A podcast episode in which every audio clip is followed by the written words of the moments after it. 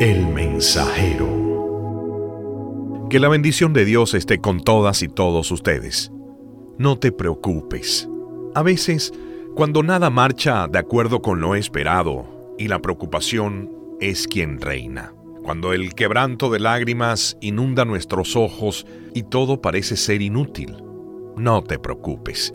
Solo una cosa puede ahuyentar las lágrimas que queman y ciegan. Alguien que suavemente te eche el brazo por encima y susurre, no te preocupes.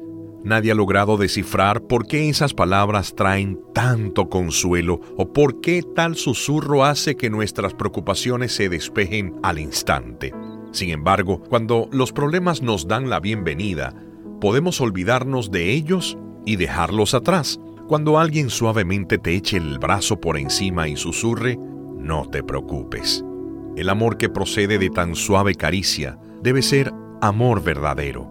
Podría ser que un abrazo así a tu corazón no traiga consuelo, pero si el amor es el móvil, dulce consuelo encontrarás cuando alguien suavemente te eche el brazo por encima y susurre, no te preocupes.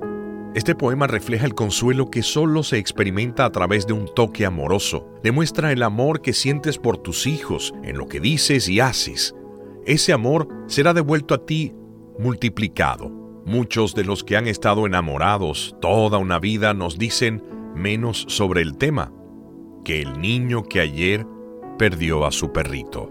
En la primera de Juan, capítulo 3, versículo 11, que nos amemos unos a otros. Que Dios los bendiga.